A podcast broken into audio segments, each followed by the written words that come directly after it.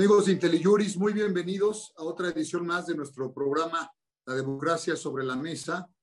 Ahora con un programa estelar. Tenemos a un invitado de lujo, nada menos que al doctor Luis Carlos Ugalde. Como todos ustedes saben, fue presidente del Instituto Federal Electoral, es un académico connotado, director de la importante eh, Integralia. Y yo me debería decir que pocos, quizás nadie como él, conocen el mundo de la democracia en México, de la democracia administrativa, sustancial, lo que hace eh, nuestro Instituto Nacional Electoral. Y desde luego el tema que nos ocupa, pues es eh, la peculiar reforma, iniciativa de reforma electoral, de reforma constitucional electoral que mandó el presidente Andrés Manuel López eh, Obrador. Luis Carlos, muchísimas gracias por acompañarnos. Muy buenas tardes. Gracias, Salvador. Como siempre, es un gusto platicar contigo y con todos nuestros colegas, amigos que nos acompañan. Eh, Luis Carlos, la, iniciativa de reforma tiene 10 puntos. Yo, yo no quiero este, quitarte tiempo, pero si tú me lo permites, y así lo ha pedido el público, yo te pediría, si eres tan amable, una visión general de la reforma y si nos permites podríamos ver algunos puntos de cada uno de estos 10 eh, líneas generales que mandó el presidente. Mira, primero te quisiera decir que yo no veo en la propuesta de reforma un ánimo visionario de mover hacia adelante al régimen democrático electoral del país. No lo veo. No veo que haya una gran visión de cómo mejorar la calidad de la democracia. De hecho, lo que veo es mucha propaganda, Salvador. Lo que veo es la consigna de abaratar la democracia para que sea austera, como uno de los ejes eh, propagandísticos del gobierno. Eh, y luego veo el eje eh, anti-INE, populista anti-INE, para que el pueblo se adueñe de su autoridad electoral. Un poco, me parece que es así como en la reforma eléctrica te iba a devolver la luz que te robaron las empresas extranjeras y españolas. En la reforma electoral te vamos a devolver el INE que era tuyo y te lo robaron las élites neoliberales. Hay un paralelismo en esto. Entonces yo veo eso, pero yo no veo un diagnóstico global de las fortalezas y las debilidades del sistema electoral.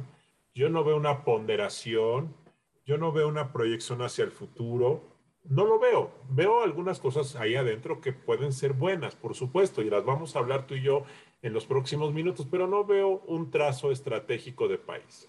Entonces, eh, desafortunadamente, esa es la mayor debilidad de esta propuesta de reforma político-electoral. Y la segunda, que creo que mata a lo bueno, pero que por sí mismo es tan malo y tan nocivo que mata al resto, es su intento de desmantelar, y digo el verbo de forma cuidadosa por su significado, su propuesta de desmantelar al Instituto Nacional Electoral como lo conocemos, eh, y creo que esa idea por sí mismo hunde el barco y hace que lo bueno que está en otras secciones del buque, pues pase a un segundo plano, desafortunadamente. Eso sería mi comentario global, este Salvador.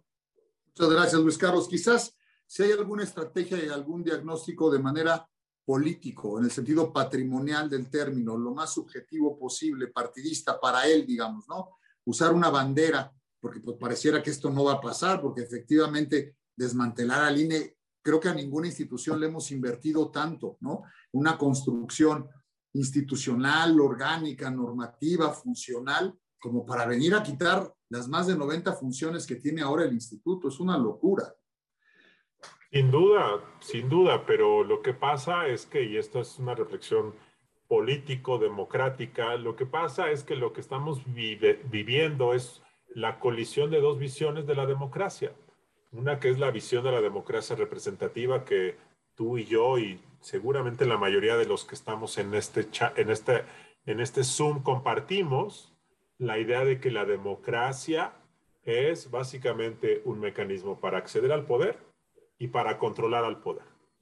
Y esta visión liberal de la democracia, que hay que controlar el poder para que no abuse el poder de la sociedad, eh, no es compartida por López Obrador, porque él tiene una visión populista de la democracia en donde lo que hay que hacer es tomar el poder que te da el pueblo para transformar la realidad. Y en esa transformación de la realidad, los pesos y contrapesos no sirven. No solo no sirven, son traidores de la historia. Entonces, es una visión completamente diferente. Esa visión populista o autócrata de la democracia, que parece un contrasentido decirlo, es lo que hace que no haya comunicación entre nuestra visión liberal representativa de la democracia y esta otra visión que es otra cosa diferente. Creo que eso está un poco detrás de, este, de, esta, de esta sorpresa que para muchos es decir, ¿cómo es posible que vayan a destruir una institución que se ha tardado tanto tiempo en construir? Bueno, porque para esta visión populista o autócrata de la democracia, el INE es un obstáculo porque es una institución neutral, es una institución que ha buscado ser independiente, es una institución que aplica la ley. Y todas estas funciones pues son funciones cobardes, traidoras de la historia, según la visión del presidente de la República. Es, tristísimo, caray. Y además, creo que además hay, un abuso o hay cierto cinismo en, en, dos propuestas, por lo menos, que es la del financiamiento de partidos políticos, eliminarlo, y la del acceso de los partidos a radio y televisión. Es decir, ya que su partido, que su movimiento logró esta mayoría tan apabullante, teniendo el Ejecutivo Federal cuántas gubernaturas y la mayoría en cuántas legislaturas locales, ahora sí, dejen el financiamiento para la oposición y dejen ¿no? de darles ese acceso, por lo menos esos 30 minutos de radio y televisión. Me, parece como ruin, ¿no? Además de, de, las ventajas o desventajas técnicas que pudiera tener. ¿Qué, ¿Qué opinas de estos dos puntos? Financiamiento de partidos políticos y después, bueno, si quieres financiamiento de los partidos políticos, dámonos una por una, por favor. Bueno, yo, yo siempre he estado, yo siempre he dicho que el exceso de financiamiento pudrió a los partidos, pero también me parece que cerrar la llave completamente los va a asfixiar. Entonces no se trata de pudrirlos por exceso ni de asfixiarlos por escasez, se trata de un punto intermedio. Yo sí creo que puedes de forma gradual reducir un 25-30% el financiamiento de los partidos, sí se puede, pero cerrar la llave completamente no se puede. Y además hay una contradicción. Lo que dice la iniciativa es que solo va a haber financiamiento para campañas y que cuando no haya campañas no hay financiamiento. Entonces, fíjate cómo transforma el rol de los partidos para ser solamente maquinarias ganavotos. Eh, y sí es cierto, efectivamente, que los partidos no han hecho lo que les corresponde. Sí es cierto que han abusado, sí es cierto muchas cosas. Pero si tú dejas de darles dinero entre campañas, entonces este, pues van a dejar de existir porque hay que pagar la renta, porque hay que reclutar personas, hay, dar, hay que dar capacitación. O sea, los partidos tienen una labor cotidiana. A mí me parece totalmente perjudicial y nocivo hacer ese cierre completo. Y además, este, creo que eso lo que vas a hacer es que los partidos que sobrevivan van a ser los que viven del gobierno, como ocurría con el PRI en el siglo XX, o bien aquellos que van a tener fondeo de eh, pues, grupos privados o del el crimen organizado. Entonces, creo que no es una buena idea, es una muy mala idea, pero es una idea popular muy popular que a la gente le fascina oír que a los políticos y a los partidos les quitas dinero, entonces es popular, pero creo que es profundamente nociva. Creo, sin embargo, que lo que sí se debe hacer es, puede reducir en un margen razonable y a lo largo de varios años ir haciendo el ajuste y a la vez aumentar los topes de financiamiento privado en los años 90, cuando se hizo la reforma electoral que estableció este régimen de financiamiento, se partió de un supuesto falso, de que si dabas financiamiento público, luego entonces los partidos iban a ser eh, independientes del dinero privado. Eso no ocurrió. Los partidos han recibido mucho dinero público y se han hecho adictos al dinero privado e ilegal. Entonces, estamos en el peor de los mundos. Entonces, puedes reducir el dinero, dinero público un poco y puedes aumentar los fondos legales de financiamiento privado. Lo que hay ahora es mucho dinero ilegal por debajo de la mesa. Lo que hay que hacer es tratar de combatir ese dinero ilegal y tratar de que la gente, los particulares, estén dispuestos a dar dinero en montos mayores a los partidos políticos y dos, que los militantes empiecen a asumir como una corresponsabilidad el fonder a su partido. Los militantes no dan dinero y creo que eso haría que la vida interna de los partidos fuera más eh, solidaria y más responsable. Muy bien, es que nuestros partidos no son cajas de resonancia ideológica que acercan a los ciudadanos a la vida democrática, son maquinarias electorales y las quieren hacer más maquinarias electorales, como tú bien dices. Y esta propuesta de reducir eh, los 30 minutos diarios de cada estación de radio y canal de televisión de los partidos políticos, candidaturas independientes, este, esta, esta propuesta del acceso a los medios, ¿cómo la ves?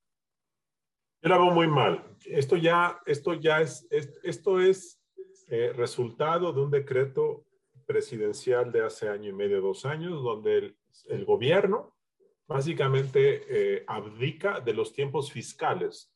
Actualmente los tiempos de Estado están, están constituidos, a ver si no me equivoco, de los tiempos, los tiempos de Estado están constituidos de los tiempos oficiales que son 30 minutos a los tiempos fiscales que son 18 minutos, 48 minutos. Esos 48 minutos durante campañas electorales el INE los tiene para promoverse y para que los partidos hagan campaña.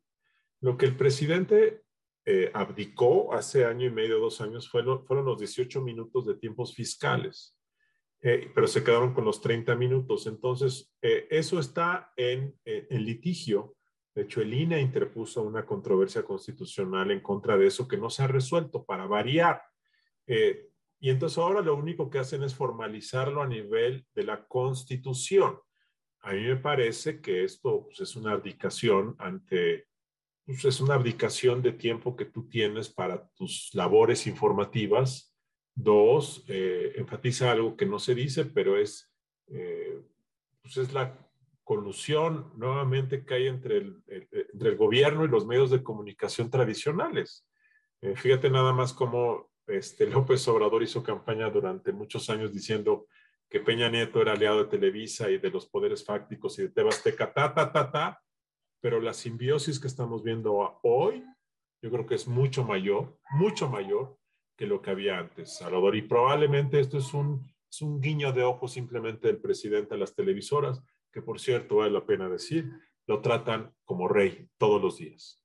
El presidente todos los días nos dice que los, que los medios de comunicación están en contra de él, pero perdón, los medios de comunicación, la televisión, sobre todo la televisión abierta en este país, si al rato le prenden a, a los noticiarios estelares, es total eh, silencio de crítica, como en el pasado, pero mucho más yo creo, Salvador. Es gravísimo. Y, esta, contradicción ¿no? de, creación del INEC, o sea, una sola autoridad, el Instituto Nacional de Elecciones y Consultas como la única autoridad administrativa del país. O sea, por un lado, desmantela por completo al INE y luego dice, pero vamos a hacer una super institución quitando a los OPLES, ¿no? Es decir, a los organismos públicos locales electorales de los estados. Luis Carlos. Así es. Así es. Bueno, mira, déjame primero eh, comentarte cuando la reforma de 2013, que es la que nacionaliza parcialmente la organización de comicios, a mí no me gustó. A mí me parece que el desarrollo democrático de un país requiere un federalismo real, donde cada quien haga lo que le corresponde. Creo que el argumento del PAN de entonces de decir, como los gobernadores cooptan a los eh, institutos locales electorales, entonces mejor nacionalicemos. Bajo ese argumento, Salvador, habría que nacionalizar también a los congresos locales, a los tribunales superiores de justicia de los estados, a todo. Y entonces todo traerlo a la Ciudad de México para que los estados que no saben gobernarse eh, no cometan errores. Eh, eso no comparto eso, bueno. Eh, pero ya que se hizo esa reforma equivocada en 2013-2014, y ahora viendo lo que está pasando a nivel estatal y local, de que el tema de la captura, de los gobernadores. El tema de la captura institucional por parte de gobernadores, ahora de Morena, sigue degradándose, sigue caminando, eh, eh, viendo el ambiente político local, viendo la degradación democrática que desafortunadamente está ocurriendo en muchos lugares del país. Entonces, fíjate, nada más, llego a la misma conclusión que el PAN llegó hace ocho años. Mejor que el INE organice todo. O sea, es triste que lo diga, pero la verdad es que a veces pienso que por sobrevivir es mejor hacer cosas que no serían deseables desde el punto de vista teórico. Tal forma que esta idea de que, pues, si ya, si ya, si ya cruzaste la mitad del río en materia de nacionalización, ¿qué es mejor, quedarte donde estás o acabar de cruzar el río? Yo aquí, Salvador, tengo la impresión de que a lo mejor vale la pena, no, veo mal cruzar el río completamente y que el INE se encargue 100% de la organización de los comicios. Eh, tiene muchas complicaciones operativas, eh, logísticas, pero es una cosa que no veo del todo mal. Oye, y esta parte del federalismo, porque lo que ha sucedido en realidad, dicen algunos, lo leo de, de los críticos eh, en los medios, y, lo he conversado muchas veces con amigos en común, es que es verdad, los gobernadores manipulaban a los OPLES o a los institutos electorales de los estados porque ellos tenían una incidencia prevalente, digamos, sobre los congresos locales y nombraba a, institutos afines. Pero ahora vienen a cabildear con algunos consejeros del INE y entonces logran eh, colocar a algunos de los integrantes de los OPLES. Digamos que eh, la finalidad que se estaba buscando, pues no se logró. Sí, estoy totalmente de acuerdo. Este, Estoy totalmente de acuerdo, Salvador, de que estoy de acuerdo en esto. Eh, nada más, o sea, si queremos reconstruir políticamente el federalismo, eh, no, no, no, hay condiciones de hacerlo en este momento. Francamente, no las hay. Entonces, ¿qué vamos a hacer? devolverles más, devolverles su fruto a los OPLES para que hagan lo que hacían antes, eh, siento, que, siento que son muy vulnerables de la captura ahora más que antes todavía. Entonces, eh, no veo condiciones para hacer esto. La otra es quedarnos donde estamos, pero quedarnos donde estamos, eh, bueno, podemos quedarnos donde estamos esperando que toda esta, toda esta, todo este, todo este movimiento telúrico democrático en el que estamos dentro de 10 o 15 años asiente y entonces podamos reconstruir el federalismo, federalismo que requiere el país. No tengo, la verdad, eh, te lo digo, Salvador, no tengo una respuesta clara en esto. Eh, me gustaría ahorita oír tu opinión sobre los tribunales electorales estatales, que yo supongo que vamos a entrar a eso. Sí. Eh, pero bueno, adelante, Salvador. Fíjate, sobre los tribunales hay, hay un problema que enfrentamos de origen gravísimo. Se quiso hacer por razones similares el hecho de desagregar los tribunales electorales de los estados de los poderes judiciales estatales, del Tribunal Superior de Justicia. Así como el Tribunal Electoral del Poder Judicial de la Federación integra al Poder Judicial Federal, si es un órgano cúpula, la Sala Superior junto con la Corte y el Consejo de la Judicatura, así eran los tribunales electorales junto a los tribunales superiores de justicia. Se les quita para que no haya esta influencia malvada de los gobernadores que tienen los poderes judiciales locales. Para efecto del nombramiento, ahora los senadores, se dice, políticamente dan una deferencia a los gobernadores para que nombren a sus eh, candidatos. Pero están desprotegidos los tribunales y enfrentan un problema similar al de los soples en algunos estados. No tienen presupuesto. Los gobernadores, los congresos y los secretarios de finanzas de los estados los agarran por el dinero. Literalmente ha habido situaciones en las que OPLES y tribunales de los estados no pueden pagar, no tienen para la nómina del personal. Y aquí me gustaría hacer un comentario. En esta idea de extinguir tanto los soples como los tribunales, proponen que tener únicamente órganos auxiliares y temporales durante las campañas electorales. Imagínate la pérdida de experiencia electoral. Ahora hemos construido todo un gremio, Luis Carlos, pero aún cuando tú estabas, eh, era relativamente joven la materia, es decir, no había mucho personal del cual echar mano. Ahora, por fortuna, hay, hay posgrados, hay carrera, hay gente trabajando en toda la República en la parte administrativa de los OPLES o de los tribunales, y no lo digo a nivel eh, nacional, que hay verdaderos expertos, tanto en el INE como en el tribunal. ¿Cómo funcionarían el OPLE y los tribunales solo de manera temporal. ¿De dónde sacas a la gente? No hay progresión institucional. Será una tragedia, Luis Carlos. No sé qué opinas. Tú que tan buena labor hiciste con la formación de los cuadros y de la carrera eh, electoral, profesional electoral. Sí, no, no hay manera, Salvador. No hay manera porque esta propuesta de reforma, por, por, por ejemplo, también desaparece el servicio electoral del INE. el servicio civil de carrera del INE es la garantía de que eso funciona bien. Eh, y si además haces que los soples funcionen solo en periodos electorales, no hay manera. Por eso esto nos lleva a una cuestión. Entonces, ¿qué quiere López Obrador? López Obrador lo que quiere al final del camino, Salvador, creo yo, es que los vecinos, o sea, el pueblo, el pueblo organizado, saque sus mesas el domingo de la elección y ahí se cuenten los votos. Y como el pueblo es sabio y el pueblo no se equivoca y el pueblo sabe lo que quiere, que sean los vecinos quienes organicen las elecciones. ¿Para qué tener una institución tan cara? Eso yo creo que es lo que quiere el presidente. Eh, de tal forma que todo esto va en ese sentido. ¿Para qué tener expertos? Recuerda que esto de las burocracias expertas es algo que detesta el presidente. Recordemos lo que ha hecho en el tema de las escuelas. Esto que ha hecho en las escuelas de desaparecer eh, toda eh, esta institución que se dedicaba a la infraestructura educativa, a mejorar las escuelas, a pintarlas, a poner baños, la desapareció y ahora él le da dinero directamente a los papás. Y entonces los papás eh, deciden en qué usar el dinero. Si la pintan, si compran un baño, tú sabes, bueno, yo no sé, yo supongo cuánta desorden, corrupción, despilfarro debe estar ocurriendo en estos momentos en todas las escuelas públicas del país por esta idea romántica, eh, totalmente anacrónica del presidente. Bueno, yo creo que algo parecido quiere hacer con el tema electoral. Dejemos de tener estos burócratas soberbios que creen que con sus doctorados van a ser consejeras o consejeros o magistrados. Hagamos que el pueblo ponga mesas para recibir votos y ya, yo creo que eso es un poco la visión del presidente. Eh, y, y, entonces, pues vamos a desbaratar todo lo que hemos construido, por supuesto, pero pues si lo está haciendo con las escuelas, lo está haciendo con el sistema de salud, lo está haciendo en tantas, lo, está, lo hizo con las eh, guarderías, guarderías.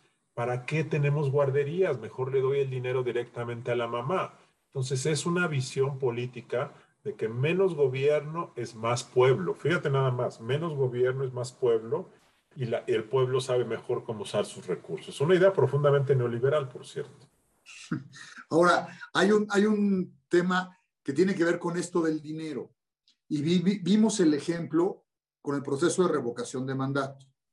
Es decir, ¿cómo tienes a una institución con un mandato desde la Constitución que ellos mismos promovieron para cumplir con una función, homologándola al proceso de elección de presidente de la República con más de dos mil millones de pesos menos para llevarla a cabo?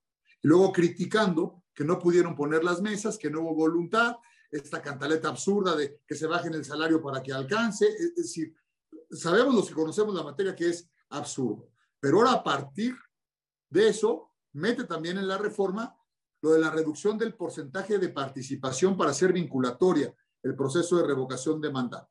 En lugar de que sea el 40, que sea el 33% del porcentaje de participación ciudadana. ¿Qué, ¿Qué, comentario te merece esa iniciativa, Luis Carlos?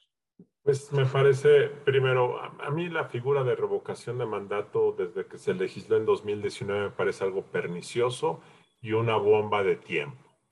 Eh, esa bomba de tiempo no estalló en esta ocasión, afortunadamente, porque hubo una suerte de indiferencia táctica o eh, abstencionismo activo táctico que hizo que esa bomba no estallara. Pero, ¿qué pudo haber ocurrido que hubiera sido muy nocivo para la vida del país? Es que eh, se hubiese detonado una gran movilización a favor o en contra de López Obrador, en donde eh, literalmente hubiésemos estado con el Jesús en la boca, si se va, se queda, y de repente López Obrador gana por tres puntos el, el, el referéndum revocatorio, y la noche del 10 de abril pasado hay un millón de personas festejando que se quedaron y que derrotaron al movimiento conservador y empiezan a surgir voces diciendo seis años más, seis años más, y entonces surgen iniciativas para que el presidente se queda, el presidente se empodera, y entonces un ciclo político sexenal de normalidad se trastorna políticamente y se eh, crece el presidente y eso distorsiona los ciclos del país.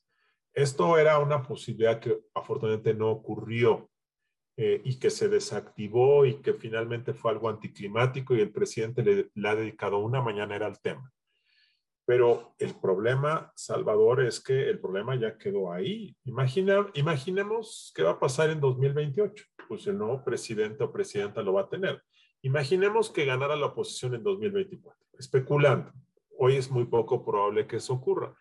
Lo que va a ocurrir desde el día uno es que Morena y López Obrador van a amenazar con que cuatro años después van a deponer ese presidente. Y no estaría loco pensar que López Obrador haría campaña cuatro años más para esa consulta en 2028. A mí me parece que es algo malo, que no combina con un sistema presidencial, que hay otros mecanismos de rendición de cuentas más potentes, más efectivos, de tal forma que a mí no me gusta. Ahora, ya que existe, me parece que reducir a 33% el eh, umbral para que sea válida es empeorar aún más la figura, es hacerla más nociva, más venenosa. Reitero, si tú elegiste a López Obrador con el 53% del voto, ¿cómo vas a permitir que con el 33% de eh, la participación esa consulta sea válida? Quiere decir que este, es más potente un voto anti López Obrador que un voto a favor cuatro años antes. Yo creo que desde el punto de vista democrático debe haber un umbral mínimo para no abaratar o para no estimular eh, movimientos eh, totalmente eh, disruptivos, movimientos de inestabilidad política, movimientos que invitan al complot. A mí no me gusta esto y esto me parece aún más dañino todavía. La verdad que sí. La propuesta de legislación única, que exista, es parecido a la orgánica, supongo, pero no sé cómo la ves, que exista una sola legislación para todo el país en toda la materia electoral. Lo que sí me parece una locura es que dice, es decir, esto no lo revisó un experto, eh, digamos, en implementación normativa, en técnica legislativa, que estudie impacto regulatorio, porque dice, una vez aprobada la reforma constitucional, el Congreso de la Unión tiene 90 días para hacer una única legislación electoral nacional. ¿Qué opinión te merece, Luis Carlos? Pues creo que esto es imposible. O sea, puedes tener los ciertos principios básicos que además ya están eh, por las leyes generales que tenemos, pero hacer único quiere decir hacernos todos igual. Eh, y eso es inviable desde el punto de vista político e incluso legal. A mí me gustaría un poco escuchar más de ti de esto, pero creo que esta aspiración a lo único Creo que lo que tenemos que tener son estándares mínimos y esto entiendo que ya lo tenemos con las leyes generales de la reforma del 2013-2014. Pero ir a una cosa única, pues no, o sea, no, no, veo que sea posible. ¿Tú qué opinas, Salvador? No, me parece que no lo es. Creo que con los artículos, primero, que expande los derechos humanos y que lo metieron a la materia electoral, que está bien, digamos, ¿no? Para, para efecto de, los, de la defensa de los derechos políticos electorales. El 35 con los derechos de los ciudadanos mexicanos. El 41 con la organización Toral, bueno, 39, 40, 41 con la organización, digamos, eh, de todo lo que es la materia electoral, la regulación de los poderes de la Unión, me refiero a la parte electiva de, integración, y el 99 eh, con el, las funciones del Tribunal Electoral, y el 105 por lo que hace a las acciones de inconstitucionalidad y controversias constitucionales, está sobrado, es mucho más que los principios básicos. Es decir, con la mitad de lo que tenemos en estos artículos alcanza para regular cualquier democracia muy avanzada. ¿eh? Es decir, tenemos una sobreregulación, una magnífica regulación en muy buenas, eh, en muy buena parte, digamos, ya lo quisieran muchísimas democracias consolidadas, como, como lo digo, tanto que se nos va. No sé si usaría el mismo término de podrir a los partidos, de podrir las normas, pero tenemos un exceso. El 41 en la Constitución que tú dominas porque lo aplicaste directamente tanto tiempo, tiene normas que deberían estar en un reglamento, por ejemplo, lo de acceso a radio y televisión, no son principios constitucionales materialmente, es decir, por su contenido, y sin embargo se tienen que aplicar como tales porque está en la norma de mayor eh, jerarquía.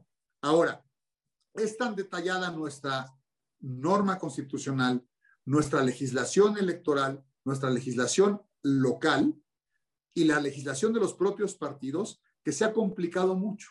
Y además, como se ha concedido a las distintas oposiciones en su momento ir parchando, como ocurrió con la creación del INE, la potestad que se le dio al propio López Obrador para hacer varias de las reformas constitucionales a manera de concesión para ganar cierta legitimidad y cierta gobernabilidad por parte de los gobiernos en turno, que tú sabes mejor de eso eh, que yo, han metido algunas normas que son verdaderamente contradictorias. Y tenemos ya algunos problemas graves y disfuncionales. Orgánicos y normativos. Hay que revisar la ley de medios. Hay que aplicar algunas de las normas de jurisprudencia, ya hacerlas eh, leyes. Hay que ver cómo solucionamos los conflictos de los partidos políticos. En mi integración, Luis Carlos, resolvimos más de 60 mil asuntos. Eso es una entropía. Y la integración actual de la sala superior lleva más, digamos, proporcionalmente. Eso va a reventar.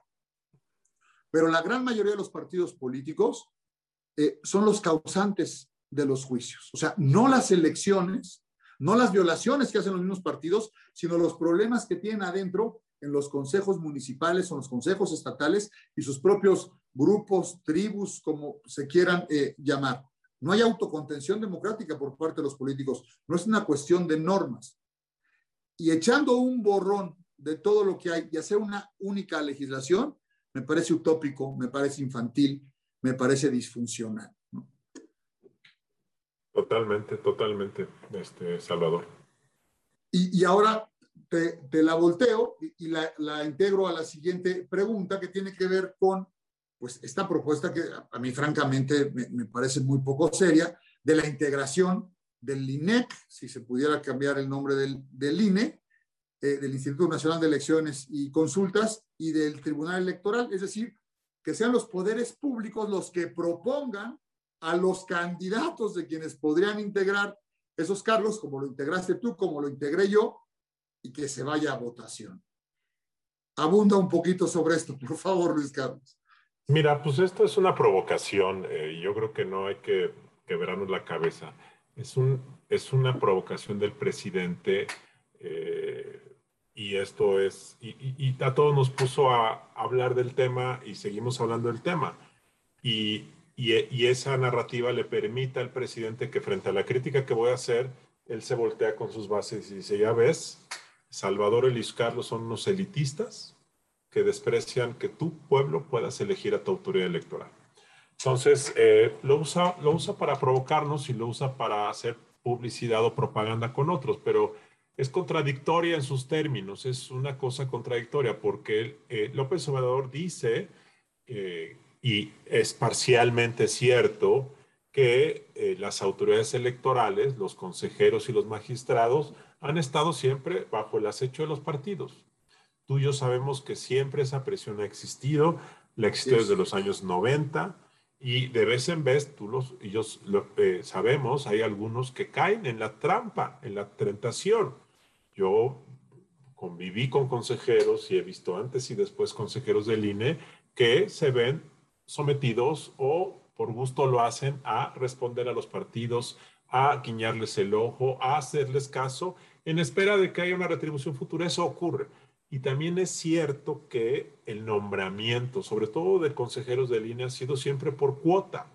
Eh, claro, hay un sistema de vetos múltiples que evita que ciertos personajes eh, que, no responden al perfil puedan ser elegidos. Y eso ha mantenido que a pesar de que es cuotismo y se distribuyen y, el balance, creo yo en general, siempre ha hecho que una mayoría de consejeros eh, pues siempre estén pensando en la institución, aplicar la ley, aunque siempre hay grupos que empiezan a responder a partidos. En eso tiene razón López Obrador. Ahora, la pregunta es, ¿cómo solucionas esto? Yo creo que en 2013-2014 se mejoró muchísimo el nombramiento de consejeros, porque se estableció en la ley que se iba a formar un comité técnico de especialistas que eh, ha sido bien conformado en las dos, tres ocasiones que ha existido. Emiten una convocatoria, hay un examen escrito, hay, un examen, hay una entrevista pública y con base en eso este comité de especialistas elaboran un listado de los mejores y de ese listado de los mejores toman hombres y mujeres y hacen quintetas y ya esas quintetas se las pasan a los diputados y los diputados se escogen políticamente. Eh, y esto ha garantizado que haya un filtro mínimo, una calidad mínima. Y este, creo que eso ha funcionado bien. Ahora, el presidente lo que está, nos está proponiendo es eh, tirar todo eso a la basura e irnos del otro extremo. El presidente dice que los consejeros están sometidos al poder político, pero él los quiere someter aún antes de que sean consejeros. Si tú quieres ser consejero electoral, tienes que ir a tocar la puerta de la oficina del presidente de la República para que te postule. ¿Quién, a quién va a postular el presidente? Pues a los amigos del secretario de Gobernación, a, a los amigos de sus hijos, a los amigos de sus asesores. Eh, y, quiénes son los que tienen esa capacidad de, de contactos? Pues la gente bien conectada. Este, dos, tienes que ir a tocar la puerta del Congreso, o sea, de los partidos, o sea, de Morena en este caso, del PRI antes, para que ellos te pongan en sus candidaturas, o del Poder Judicial, que ahora está cada vez más politizado. Entonces, de entrada, ser aspirante a ser consejero ya es un filtro político. Y dos, si te escogen como candidato, son 20 candidatos propuestos por el Congreso, 20 por el presidente y 20 por el Poder Judicial.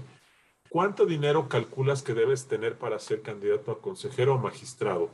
Pues, pues, yo digo, no sé cuánto va a durar, pero si dura un mes, pues necesitas como 5 millones de pesos. Fácil. 5 millones de pesos. O sea, ¿quién, ¿quién va a poner 5 millones de pesos para un cargo que no te los van a pagar en sueldos? A menos que empieces a corromperte y cobres cuotas por votar de cierta manera. O sea, vas a corromper el cargo aún antes de que lo tomes porque requieres dinero para hacer campaña. Y luego, ¿cómo le haces para que con 5 millones nadie va a saber quién es Salvador o Luis Carlos? Nadie. Entonces vas a ir a tener que decirle a los gobernadores, oye, échame la mano con tus estructuras de movilización. Y luego, Salvador, o sea, francamente, ¿quién demonios va a poner atención a una campaña de magistrado consejero?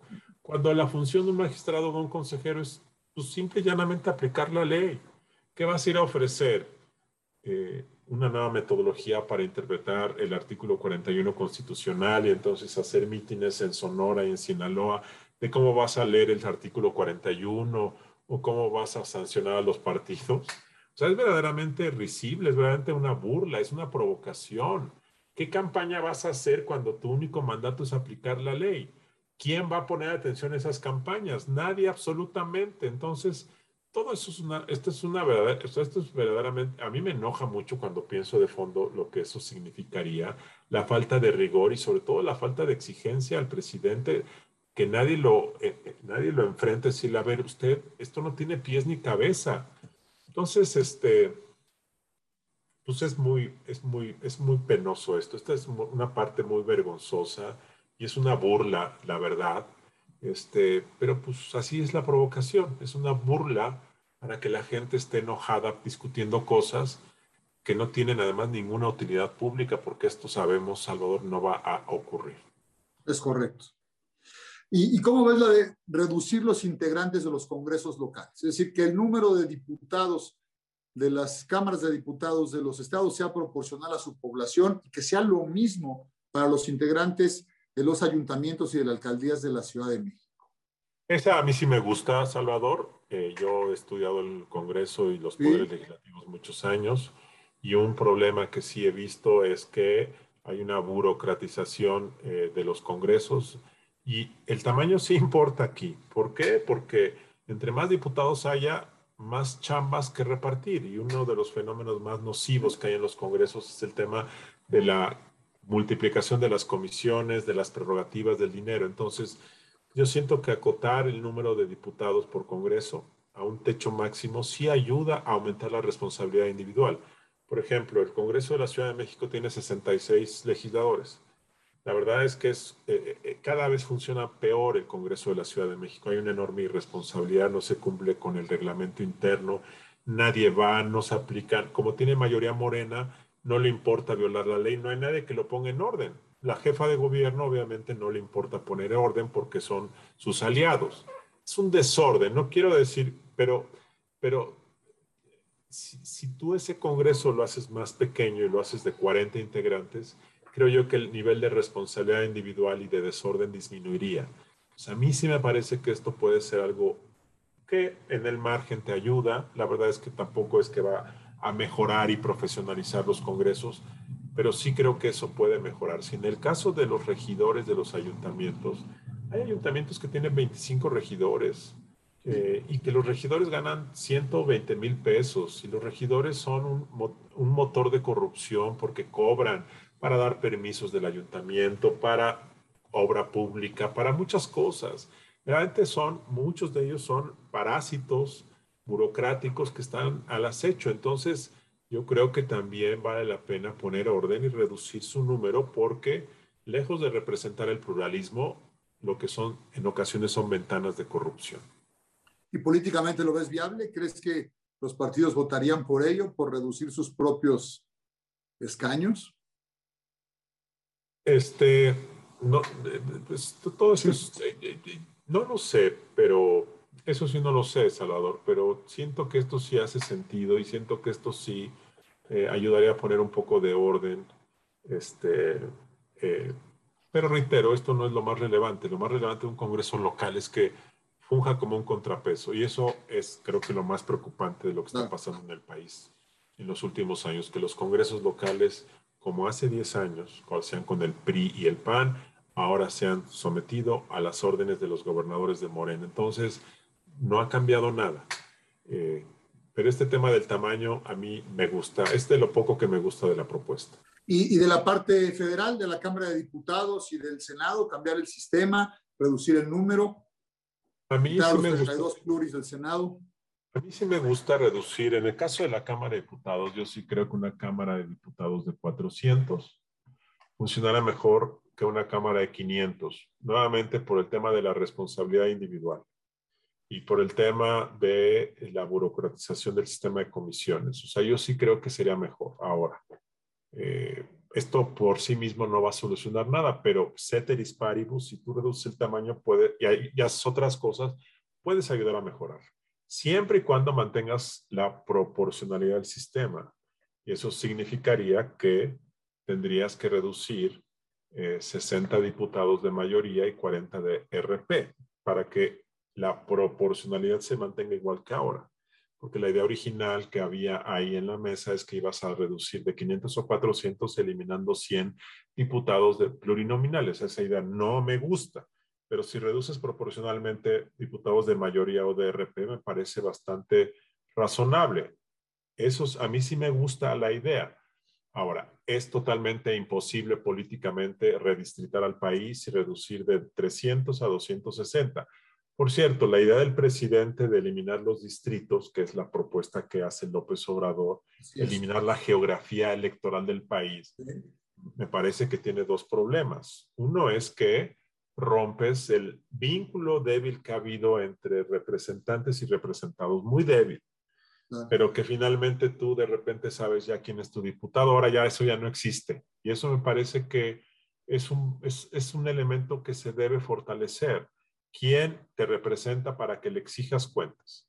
Eh, y la segunda es que este, la base regional de la acción política se, se desaparece. Entonces, Básicamente lo que vas a tener con la propuesta de López Obrador, que es que todos sean pluris elegidos mediante listas estatales, es lo que vas a tener es el fortalecimiento de la partidocracia y el fortalecimiento de las partidocracias estatales.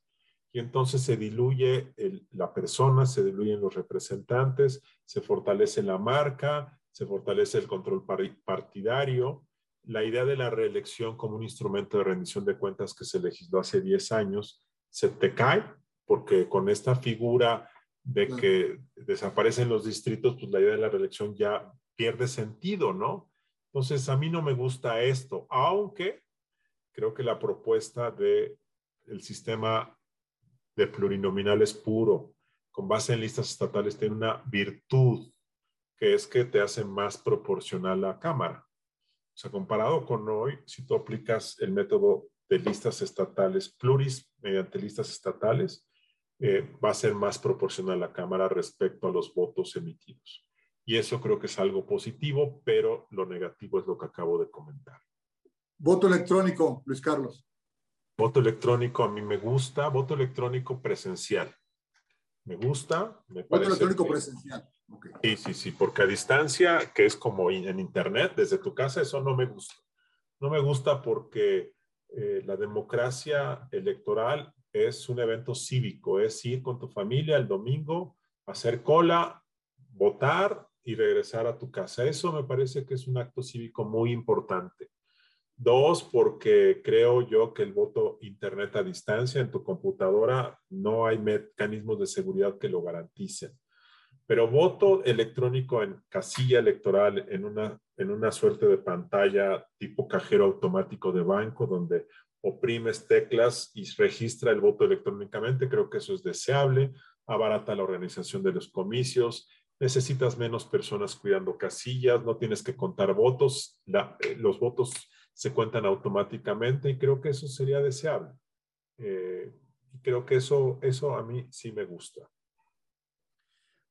Fíjate que cuando yo era magistrado, perdóname la, anécdota, yo insistía mucho para no incluir todos los antecedentes en las sentencias, porque resulta que eh, se incluye, por ejemplo, un pleito en un partido político que deriva en los órganos jurisdiccionales del partido con una sanción que se va a un instituto electoral local que se impugna en un tribunal electoral local, que se iba a una sala regional, que se impugnaba en constitucionalidad en la sala superior.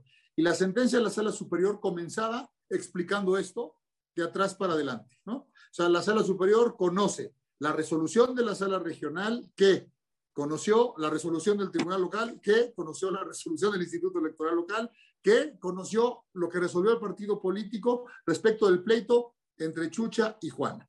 Platicando eso te lleva 100 páginas platicado en lenguaje jurídico no sirve para nada. Y luego resulta que resuelves en tres páginas. O sea, me parece que eso alejaba a la gente de la jurisdicción.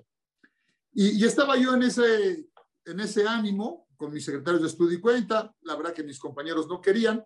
Y me invitó a comer el presidente de la Corte. Y me dijo, Salvador, yo coincido con tu visión. Serán muchas más prácticas las sentencias, serán mucho más legibles, serán mucho más entendibles. Dice, pero hay un problema. La gente no cree en estudios que ha hecho el Poder Judicial. No cree que se atendió su problemática si no la pones completa en la sentencia. Es terrible eso. ¿No crees que pasaría que habría más dudas por parte de alguna ciudadanía o que habría más manipulación por parte de partidos que perdieron, como acusan a veces al árbitro electoral, el que pierde, dice, claro, me robaron la elección, no resolvió mal el instituto, no contaron los votos o el tribunal resolvió mal.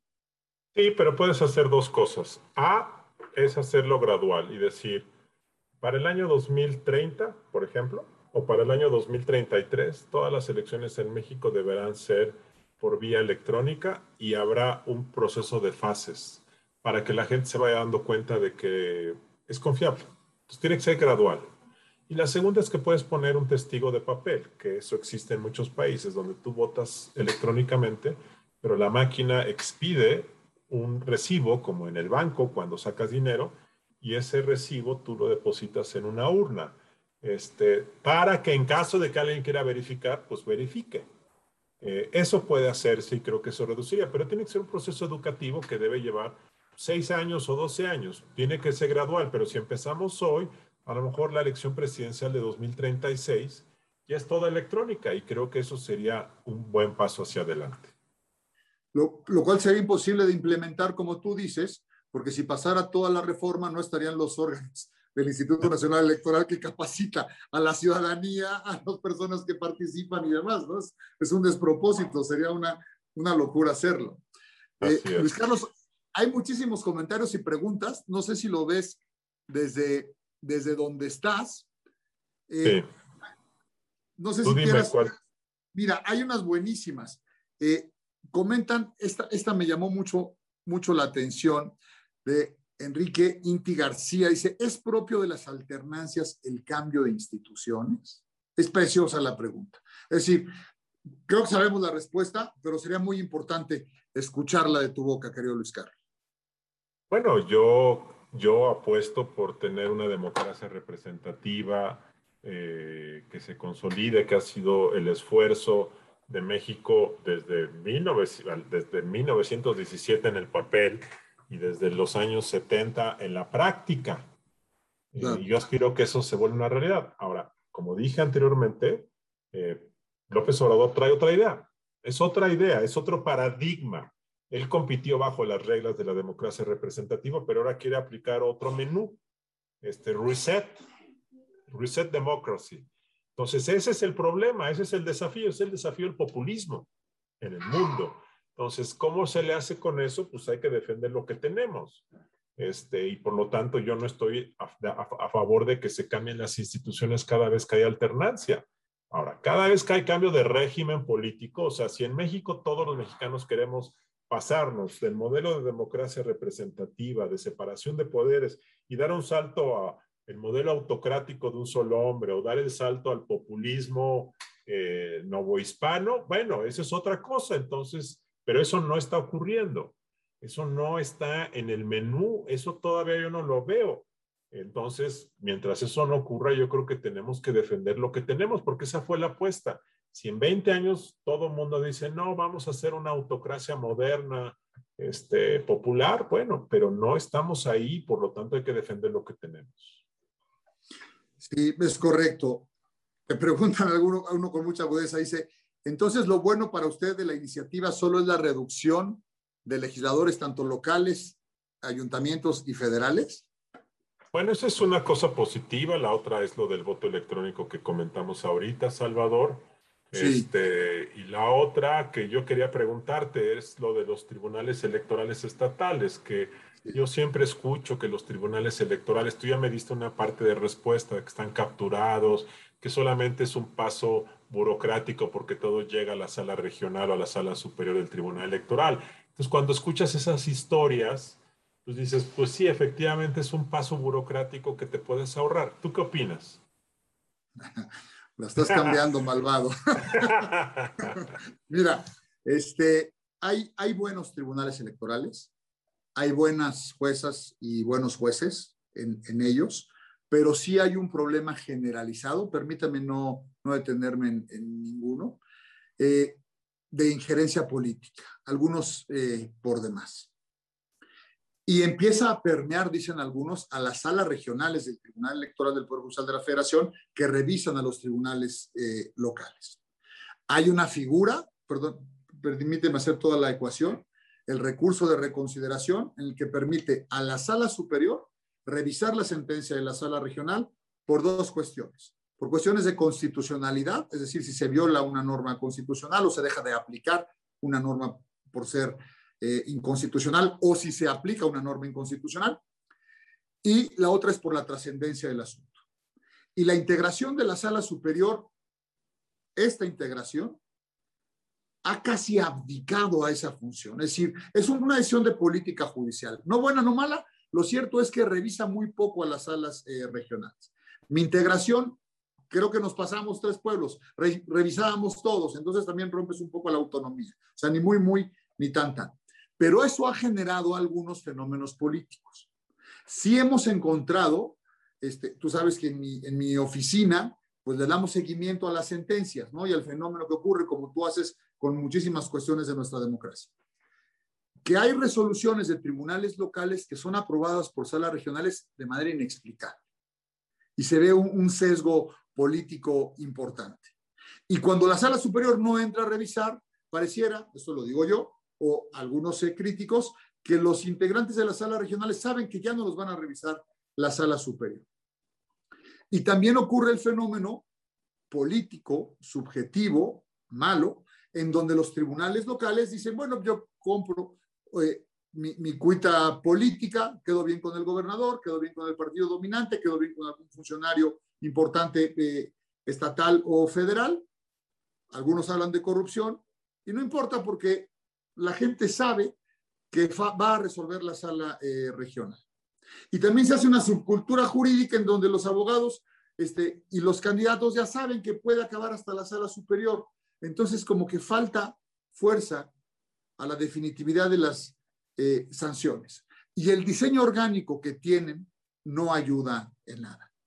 Yo no creo que la solución sea desaparecerlos que funcionan mejor el Poder Judicial, en términos generales, que es una respuesta también muy vaga, muy general, y con las dosis de error que supone cualquier generalización, ¿no? Eh, que funcionan mejor las salas regionales del, del, del, Tribunal Electoral del Poder Judicial de la Federación, en términos generales, que los tribunales locales, sí. Por eso hay que de, des, desmantelarlos, creo que no. Hay que integrarlos a los tribunales eh, locales, hay que garantizarles un piso de presupuesto, lo mismo que a los institutos, hay que fomentar la carrera judicial, no hay que permitir, digamos, esos saltos que hay, este, que el mismo que fue juez ahora es eh, consejero y luego comisionado del órgano de transparencia y luego ombudsman, porque creo que nos falta profesionalismo, ¿no? Pero no me gusta, no me gusta esa parte. No sé si con eso eh, respondo. De acuerdo. Te preguntan, Luis Carlos, ¿estamos ante un cambio de régimen? No, no, no, no, Salvador. La verdad es que yo estoy muy decepcionado.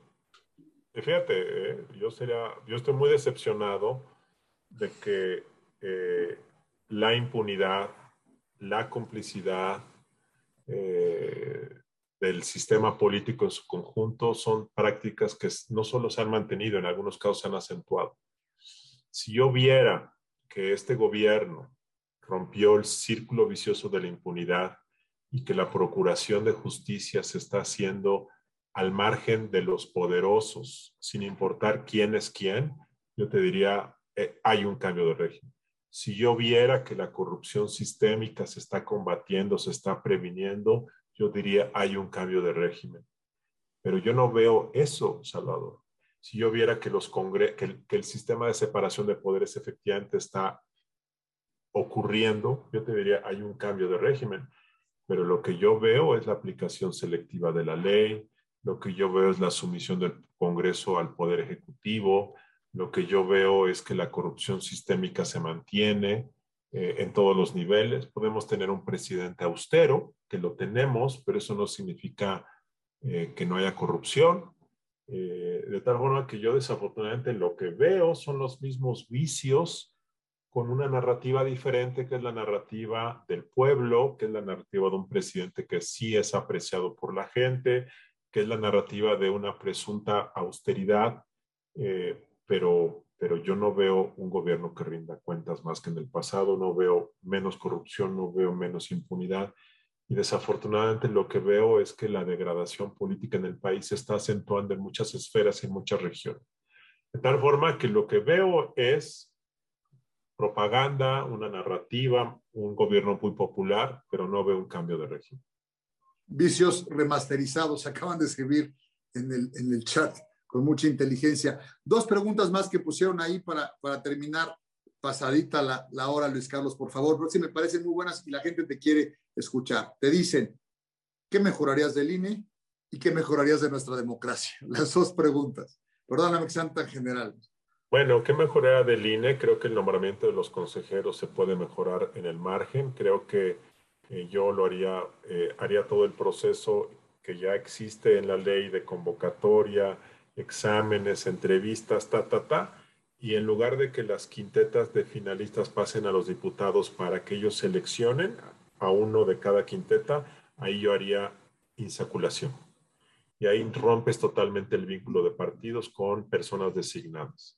Dos, eh, yo creo que vale la pena desregular muchas actividades del INE. Yo francamente en esto sí coincido con López Obrador. Hay un sistema de, de, censura a, servidores públicos de lo que pueden o no decir. Claro, el presidente no dice que esto fue por su demanda que hizo durante muchos años de que los presidentes no hablaran. Pero bueno, más a eso creo que se puede liberar un poco el sistema de prohibiciones que hay en, en, la ley. Tercero, este, pues creo que se puede mejorar en el margen. Este, no hay muchas cosas tampoco que se puedan hacer para un instituto de la democracia, si tuviera, para hacer esto más interesante, si tuviera que pedir un deseo de por dónde es por donde tú debes dar, cambiar las... ¿qué, ¿Qué tuerca hay que cambiar de la democracia para que cuaje? Hay muchas tuercas. Pero ¿cuál es la tuerca que hay que cambiar? Yo creo que es la tuerca que de forma silenciosa más ha dañado a la democracia mexicana y es una tuerca que como nadie, nadie, nadie le pone la atención que necesita, es una tuerca que siempre ha estado floja y por eso no cuaja el edificio. Bueno, son dos tuercas, pero voy a decirles una tuerca. Creo que es la tuerca del poder legislativo. Mientras el Congreso federal y los congresos locales no hagan su trabajo de vigilar de contrapesar y de controlar políticamente el poder, no va a funcionar el edificio. La luz se va a apagar, los elevadores van a funcionar mal, el mantenimiento va a ser deficiente. Esa es la tuerca fundamental, fundamental. Durante buena parte del siglo XX eh, tuvimos un proceso de modernización que tuvo que ver mucho con la profesionalización de las burocracias, la creación de un Estado, instituciones, pero cuando teníamos que dar el paso para que el Congreso empezara a vigilar a ese poder ejecutivo para que hiciera bien las cosas, pues no, no ha cuajado. Y el Congreso se ha convertido en cómplice y se ha convertido en un agente corruptor. Antes era un agente irrelevante, ahora se ha vuelto en un agente corruptor. Entonces, esa es la tuerca, esa sería la apuesta que deben ser los próximos 30 años. Y fíjense cómo López Obrador nunca habla del Congreso, nunca habla de la responsabilidad de los diputados, porque no le interesa, porque le parece irrelevante. Y esa irrelevancia de López Obrador al Congreso es equivalente a el proceso de debilitamiento de la democracia y del control del poder porque él no entiende a la democracia como control del poder, sino como transformación de la realidad, con base en su poder personal. Entonces, esa es la tuerca que más me preocupa, Salvador, y es una tuerca que nadie le está poniendo atención. Hijo, Luis Carlos, muchísimas gracias. Eres muy generoso con, con tu tiempo. Gracias por estar con nosotros en IntelliJuris. Todos los que lo integramos te mandan saludar con mucho aprecio. José gracias. Sergio López Ayón, Pepe Roldán Chopa, Luis Pérez de Hacha, Marco Pérez de Hacha, te agradecemos eh, muchísimo. Amigos, muchísimas gracias por acompañarnos en otra edición de La Democracia sobre la Mesa, en esta edición de lujo, con el doctor Luis Carlos Ugalde, mi amigo eh, Luis Carlos, con este tema tan importante como es la reforma o la iniciativa de reforma electoral del presidente, que seguiremos eh, trabajando puntualmente y detalle a detalle. Luis Carlos, muchísimas gracias. Gracias, Salvador. Gracias a todos. Muy fuerte, muy fuerte a todos. Hasta siempre.